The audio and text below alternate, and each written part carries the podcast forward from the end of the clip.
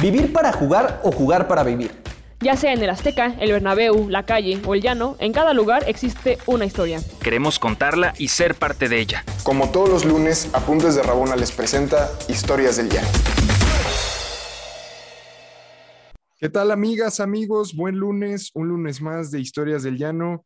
Eh, querido Richard, ¿cómo estás? Gusto verte acá. Feliz, obviamente, de poder compartir de nuevo cancha contigo. Ya me había aburrido un poquito de bus, ¿eh? Digo, somos una buena dupla, pero el buen delantero se asocia con quien sea, ¿no? No, hombre, eres este como el paleta esqueda en sus buenas épocas. y pues, venga, ¿qué tenemos el día de hoy? Me, emociona mucho, ¿eh? No, a mí también, porque hoy nos vienen a contar una historia eh, poco conocida, ¿no? Eh, de la segunda división del fútbol mexicano y pues tenemos nada más y nada menos que a un, eh, a un escritor y, y, además aficionado del León desde niño, querido Juan Pablo Torres. Un gusto que estés acá en Historias del Llano, bienvenido. Diego Richard, pues eh, agradecido con ustedes por la, por la invitación. Ya era, un, era una asignatura ahí pendiente estar en, en Historias del Llano, ¿no? Claro, claro. Oye, y pues cuéntanos, porque la historia que me, que me contaste fuera del aire, pues sí nos dejó un poco impactados. A mí muy intrigado, ¿eh? Y a mí me, me brincó que, que, hay muy poco en prensa, realmente, o sea, no, yo estuve buscando y no hay mucho. Y pues qué mejor que una voz local para, para narrarnos estas intrigas. Ni en la Deep Web. Ni en la Deep Web. fue, fue, esto, esto se debe a que fue un periodo muy breve y que eh, yo supongo que, pues por tratarse de un, de un equipo pues sí, de alcance local o regional, pero, pero pues es que ese equipo anduvo en muchas manos, ¿no? Antes de, de, ser lo que, de lo que soy, de volver a primera división y de, y de todo esto. y en realidad creo que fue, fue un episodio muy breve, pero sucedieron tantas cosas en ese, en ese lapso que eh, curiosamente poco se sabe, ¿no? Eh, eh, el, tipo en cuestión es Eleno Fortino, que es un, pues un personaje aquí local, ¿no? Que se, hizo del, se hizo del equipo por, eh, no, no, no diré fechas porque quizás me equivoque, pero que pues más por ser aficionado que otra cosa, eh, compró, al, compró al equipo y dijo, le voy a meter mi mano, ¿no? O sea, voy a, voy a comprar jugadores, voy a hacer con lo poco que tengo, porque además dejaron un equipo totalmente desmantelado. Entonces ya sabes, ya sabes cómo son estas historias de, la segunda nacional, que, que, pues los jugadores vuelan, ¿no? O sea, también habrá, habrá los que quieren estar en primera división, los que acabaron su contrato, eh, los que no quieren estar más ahí, etcétera, ¿no? Entonces, con un equipo hecho trizas, pues trató de armar más de un modo aficionado que, de un conocedor de fútbol, ¿no? O sea, eh, cuántas veces eh, esta, esta, gran cualidad que tiene el fútbol de permitirnos dar una opinión, eh, tiene límites también, ¿no? Y, bueno, pues una cosa es opinar y decir, yo hubiera hecho tales o cuales cambios, yo hubiera comprado a tal o cual jugador o me hubiera deshecho de tal o cual jugador. Eso en la práctica, pues es un negocio aparte, ¿no? y el fútbol, el, fútbol es una industria como tal, ¿no? Entonces pues, tiene, tiene muchísimas caras. Y en una de estas eh, facetas quiso, quiso entrar eh, esta, esta persona de nombre Eleno y quiso, pues quiso armar algo como eh, medio para rescatar al, al, equipo, de que no se lo fueran a llevar. O sea, en, este, en este periodo se hablaba mucho de que al equipo se lo iban a llevar a otro lugar, de que la franquicia pues tenía un valor y mejor era venderla y deshacerse de, de, de, de esta ya, ¿no? O sea, eh, hay, hay, veces que cosas con mucho valor suelen ser un, un problema más que, más que un activo, ¿no? Eh, sí, exactamente, o sea, y, y, y, México se pinta solo para esto, ¿no, Richard? O sea, eh, hay muchas, muchas historias que, que, te dicen, oye, equipos que son oriundos de tal ciudad o de tal plaza, terminan en otro lugar y ya se vendieron, se revendieron, etcétera. Y pues con el poco conocimiento que él tenía, armó, digamos, como una especie de, de, directiva, ¿no? Incluso, incluso él no, él no estaba como, de, como el directivo principal, o sea, él no estaba como el presidente del equipo, él, él se autonombró secretario deportivo, porque le interesaba más el tema de las contrataciones, de escautear jugadores, pero al final de cuentas, pues tenían bajo presupuesto. Y a la persona que pone ahí de presidente es era, era, un empresario también venido a menos, En este caso, Eleno, pues era una, una persona, eh, digamos que reconocida como en su medio. Eh, él eh, es marroquinero para los que, o era marroquinero para los que no saben qué es esto, es eh, pues una, una, actividad también de, de, que se deriva del, de la piel. Del, de, ya saben que en León pues se hace mucho zapato y eso ha traído otras actividades a la Bueno, y ciudad. barato. Y una de ellas es la marroquinería, ¿no? Que es la, la fabricación, por ejemplo, de, de carteras, de bolsos, eh, chamarras, guantes de piel. Ajá, Oye, exacto. Pero como, como yendo un paso atrás, justo cuando él arma esta directiva, que es, como dices, es gente más, más aficionada que profesional, ¿no? En el negocio del fútbol. eh, él busca dos contrataciones, una, este, pues una él va y la busca directamente a Francia, ¿no? Sí, exacto. Sí, se, tra- se trae a un, a un portero que está, que está ya pues, que prácticamente retirado. Se trae un portero que estaba prácticamente retirado y lo trae como a la actividad, pues para que sea un tema ahí eh, bombazo, mediático, sea, sea como este bombazo, ¿no? También pocos recuerdan este, a este portero que anduvo por allá, porque no, no- no- no era común que hubiera algún portero en, en- en Europa.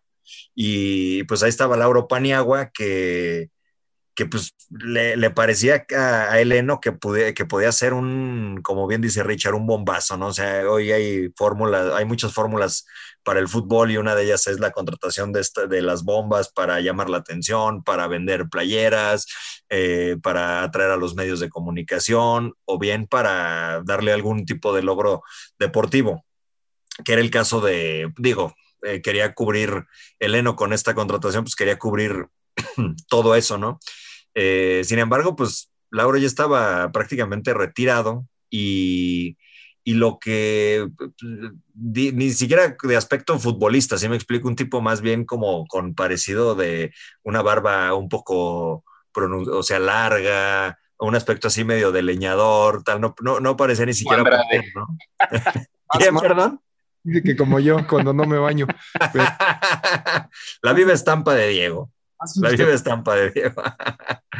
Y, y- y trae esta contratación y también contrata a un, a un muchacho argentino que es eh, al parecer una promesa, o sea, que, que, que viene como, que viene como la gran revelación argentina, que viene por conducto de, de un familiar que ya había jugado en la ciudad y que por recomendación a Eleno le dice, tráete a, tráete a mi sobrino, porque pues, es, pinta para ser como la estrella, ¿no? Y estas historias también son muy conocidas, ¿no? O sea, estos eh, bombazos que son más bien petardazos.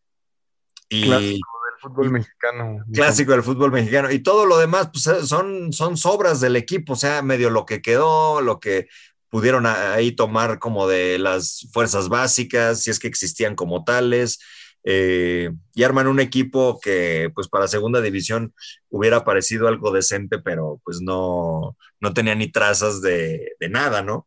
Sin embargo, pues la, la esperanza futbolera eh, renace cada seis meses en México y pues la, la gente se animó bastante con estas, con estas contrataciones, con todo lo que, lo que implicaba, además, ¿no? Y además veían con buenos ojos que un tipo de la ciudad tomara el, tomara el equipo, porque aquí siempre se ha juzgado esto, ¿no? O sea, tiene que ser alguien local, que ame los colores y tal. Eh, yo, yo no estoy de acuerdo, yo pienso que más bien es un, un directivo pues tiene que conocer del, del negocio del fútbol, ¿no? Pero bueno, mucha gente, mucha gente, y no, y no necesariamente ser local. Eh, mucha gente pues vio esto con buenos ojos y, y en realidad pues el torneo empezó siendo un fiasco, o sea, para lo poco que duró eh, como directivo Eleno, porque, eh, porque Eleno tenía, tenía ahí un, un pasado, un pasado bastante negro, ¿no? Por llamarlo, por llamarlo de alguna manera.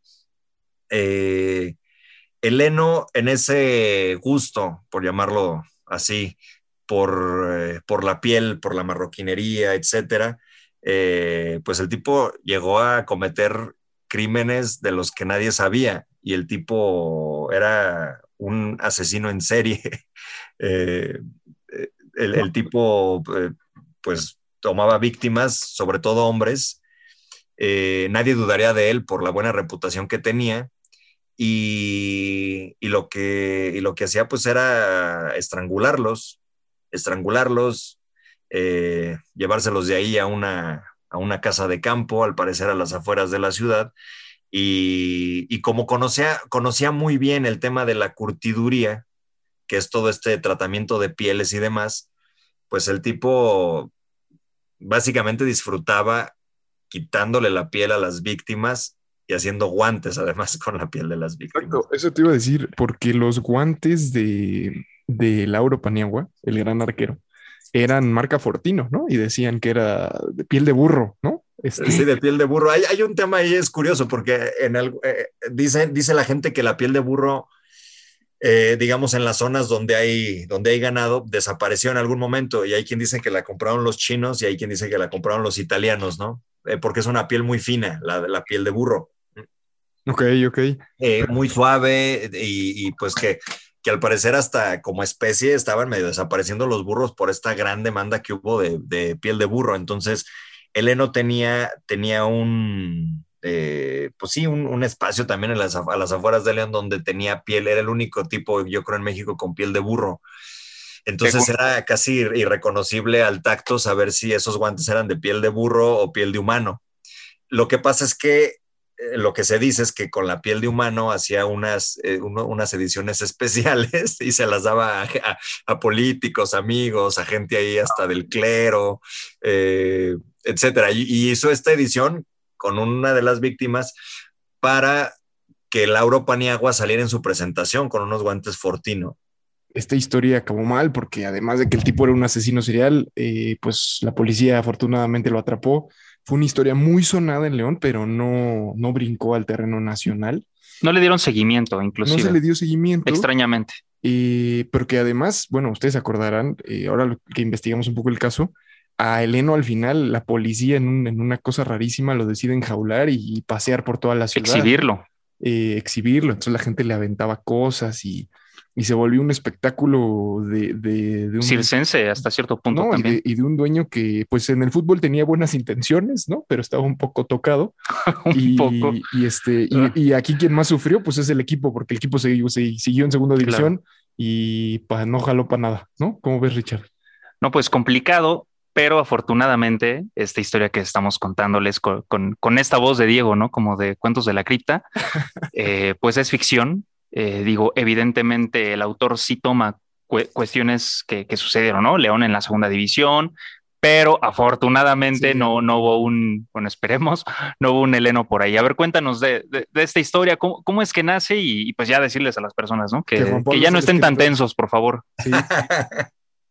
sí, van a decir por qué se reía este tipo cuando narraba asuntos ahí de medio raros, ¿no? Eh, bueno, la, la, novela, la novela Richard y Diego, eh, pues nace de la, de la, inquietud de escribir novela negra. O sea, yo, yo tenía como ese, digamos que en mi, en mi corta trayectoria he tenido siempre como base la de experimentar. Eh, me interesa mucho tomar géneros que me gustan de la literatura, del cine, eh, cosas en las que creo que puedo, que puedo eh, aportar, aportar algo a, al estilo en el que me siento cómodo, ¿no? O sea, al estilo narrativo en el que me siento cómodo y que me, y que me permite fluir como, como, como narrador, ¿no? Que es, la, es el interés principal, o sea, poder narrar una historia a partir de, del imaginario personal y de los elementos que yo pueda tomar de, un, de un entorno para contextualizarlos en una obra.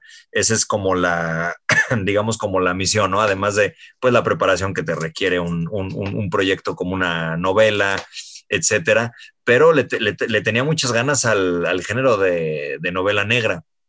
Por ahí... Eh, platicando con uno de los editores, que es eh, Ilia Pérdigo, de Al Revés Editorial, es una editorial catalana. En alguna feria del libro lo, lo, comentábamos y me decía, oye, aviéntate algo que sea novela negra, ¿no? O sea, no había, no había un encargo, pero estaba ahí el, el, el, el sí, ajá, ese como empujón de, de, oye, quizás sí pudiera ser algo de, de, de novela negra o policíaca, ¿no? Por llamarlo de esta forma. Y, y pues dije, va, o sea, eh, digamos que de mi, mi, labor personal, como este proyecto personal, siempre ha sido ubicar historias en el, en el eh, medio que yo, que yo ubico, ¿no? O sea, la, la, ubicación personal, que en mi caso es León, Guanajuato. Y, y, pues sí, traer como estos elementos que puedan servir para una historia y que, y que le den algo de sabor también a la, a la historia, ¿no? En el caso de, de Quiero ver tu dolor, pues es el tema de la, eh, de la, del curtido de piel, de la marroquinería. Ya en otras, perdón, en otros trabajos había tomado cuestiones de zapato, también cuestiones ahí del de, curtido ilegal o de pieles ilegales, exóticas, eh, en otra novela que se llama Zorros Urbanos. Eh, hay una novela previa a estas que es Los de Arriba, que pues habla sobre, sobre fútbol y la dinámica social a partir de, de un equipo de fútbol y de un partido en particular, ¿no?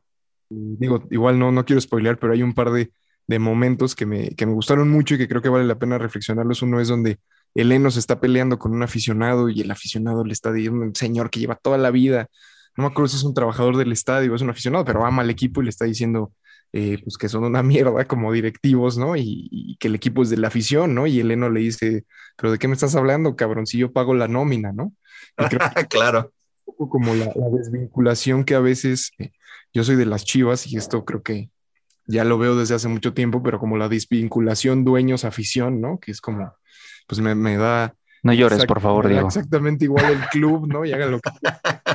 Eh, claro, es que, es que hay, un, hay un tema, hay un tema ahí, Diego, que es eh, cómo surgen los equipos de fútbol en México, además, ¿no? O sea, y, y, y son, por lo general son clubes muy cercanos a la gente, o sea, tú platicas con jugadores todavía de los años 70, 80 y aquí Oribe Maciel, un, un exfutbolista del América y de la Unión de Curtidores, dice, yo llegaba a los partidos, yo, yo llegaba caminando al partido, porque además él jugaba en el Estadio La Martinica, que estaba a unos pasos de su casa, o sea, está justo en una colonia muy céntrica de León, es un estadio que recientemente demolieron por fines comerciales y, y es, es, es, es la última caja de bombones que existió, digamos, después de la bombonera de Toluca, pero como tal, no como este estilo europeo de estadios. El León jugó muchos años en ese estadio y el Unión de Curtidores ahí jugaba, pero estaba en una colonia que se llama La Martinica, además. Entonces, Oribe Maciel dice, yo llegaba en chancletas a, un, es, es uruguayo él, yo llegaba en chancletas a jugar a eh, dos horas antes del partido, ¿no? Y me iba a entrenar en chanclas y, y, la gente que iba al estadio nos saludábamos, yo desde la cancha y ellos desde la tribuna, antes ahí en el calentamiento y tal, ¿no? Entonces, el fútbol ha perdido esa familiaridad, pero también se ha vuelto un espectáculo más atractivo. Entonces, son una, yo pienso que son unas cosas por otras. No podemos tener estos equipos en los que todo mundo podemos opinar y que además sean campeones, ¿no? Y que ganen todo y demás, ¿no? Y el fútbol es una industria y también hay que entenderla como un espectáculo si de repente por ahí eh, hay jugadores románticos y que entienden muy bien este, estos temas, pues hay que, hay que buscarlos y hay que aplaudírselos, ¿no? Totalmente de acuerdo. Y, y pues nada, eh, antes de cerrar, por supuesto, invitar a la gente a que pueda acercarse a esta lectura. Sí, es, de, eh, es de editorial también Gato Blanco. Es de Gato Blanco, sí. Eh, perdón que te interrumpa, Diego. Hace rato mencionaba al revés porque es parte del origen de, de la historia y de por qué escribir novela negra, pero eh, la publicación es de editorial Gato Blanco en coedición con, con Al revés. Y Gato Blanco es la que se está encargando ahí de distribuir, de, pues fue la que le dio el toque mágico además con la, con la edición. Mario Bernal ilustró eh, pues, de una manera muy, muy fina la, la, novela, la portada y las ilustraciones de los interiores son de él. Y pues José Bernal, que es eh, más que conocido de ustedes, eh, ha, se ha hecho un trabajo súper, súper profesional. No, 100%. Y, y, bueno, yo los invitaría, ¿no, Richard, a que la lean? Sí, a, a que lo lean, a que se acerquen, a, a que inclusive descubran más obras también, no solamente se queden con esa. Y pues además, qué mejor que fútbol y lectura, ¿no? No, y además se ponen una, este, unas canciones de José Alfredo, ¿no? que está presente a lo largo de todo el... claro, no podía faltar José Alfredo. La vida no vale nada y, eh, y se lo ponen, ¿no? Se, se, compran unas chelas y se, se revisan la gran novela que se aventó el querido Juan Pablo y pues esperemos pronto leer los, los, de arriba y platicarla, ¿no? También. Sí, dar, darle más juego a eso y pues nada, Juan Pablo, agradecerte por supuesto, no, no, solo por, por concedernos esta charla, sino además por invitarnos a descubrir un poco más de este universo en el que tú te encuentras de manera imaginaria y literaria. De verdad que fue un placer y esperar que la gente también lo disfrute. Vamos a regalar un, un librito por ahí, entonces, Venga. para que la gente esté pendiente. Y, y el mío yo me lo quedo. Muchas gracias. Al contrario, les agradezco mucho el espacio. Era, les digo, un, eh, ha sido un gozo y pues tenía muchísimas ganas de estar presente en Historias del Llano y más de la mano en Apuntes de Rabona. Entonces, pues qué mejor, qué mejor que se dio, que se dio ahorita a partir de la literatura, del fútbol y como decían, eh, para quien quiera puede ser una novela relacionada al fútbol y para quien no, no tiene nada que ver con fútbol, ¿no? De eso se, de eso se trata también, ¿no? De, de adentrarnos a distintos mundos a través de, de la palabra. Pues. Completamente de acuerdo. Ya está en comunidad, muchas gracias. Acuérdense que nos pueden seguir en, pues bueno, estamos en Spotify, en iTunes, nos pueden donar en patreon.com. Les agradecemos mucho a toda la gente que nos sigue donando. Que nos seguimos manteniendo años. también por eso. Sí, y pues nos vemos el próximo lunes y Próximo esperemos lunes. pronto traer este, otras historias este, de literatura balompédica. Disfruten sus tacos de carnitas, por favor. Exacto. Abrazo, Juanpa. Bonito Gracias. lunes. Un abrazo a todos, gracias. ¿Quieres más historias? Síguenos en todas nuestras redes sociales como Apuntes de Rabona para ver el mundo desde el fútbol.